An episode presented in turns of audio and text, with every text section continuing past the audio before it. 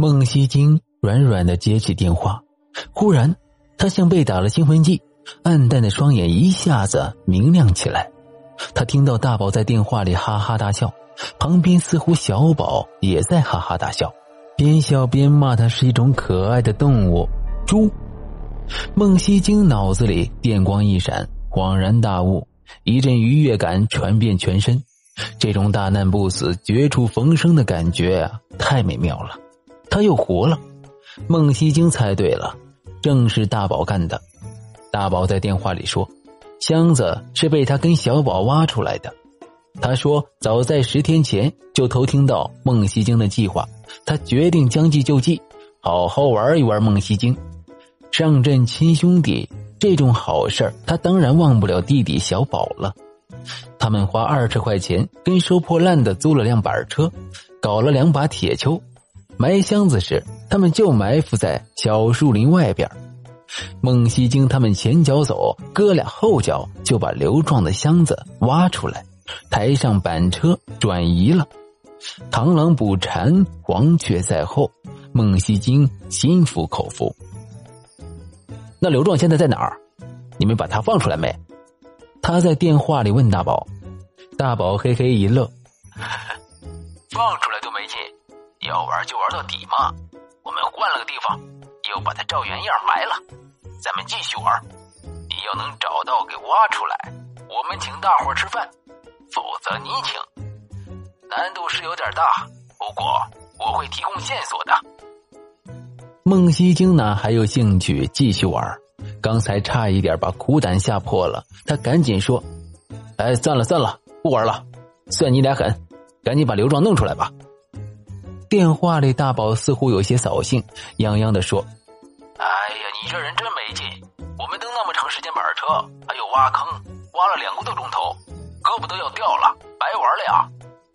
别废话，赶紧把刘壮弄出来。我们俩没劲儿了，要弄你自己过来弄吧。远不？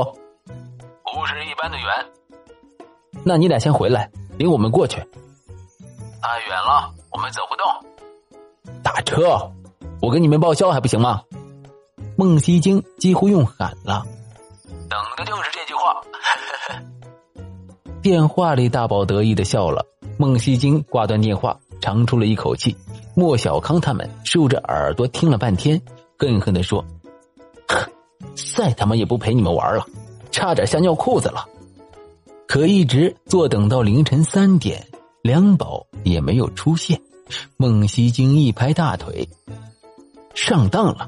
他估计大宝他们早就把刘壮放出来，合伙耍他们玩呢。现在三个家伙没准在寝室睡得正香呢，他又被摆了一道。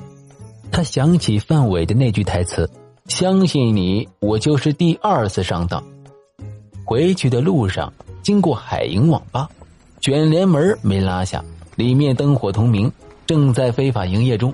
他们临时决定不回寝室了。一人找了台机器杀 CS，一直杀到天亮。孟西京在电脑里摇身一变成了美国种的反恐精英，长枪短枪交替使用，残忍的击毙了二百多个恐怖分子，杀得血光四溅，才不那么郁闷了。回到寝室已经是上午八点半了，这次走的是门，出乎意料，寝室里没人。孟西京也管不了那么多，他一夜没睡。大脑都硬了，倒头就睡。刚要入梦，手机响了。陌生号码，陌生男人，声音冰冷。你是孟西京吗？嗯。林大宝、林小宝都是你的同学吧？你谁啊？我是市交警队的，找你了解点情况。今天凌晨一点三十分左右，你的同学林大宝、林小宝乘坐一辆出租车在潇湘南路。与一辆迎面开来的卡车相撞，车上包括司机在内的三人当场身亡。我们检查林大宝的手机时，发现事故发生不久前你们曾经通过电话。我们想了解一下他们深夜外出的原因。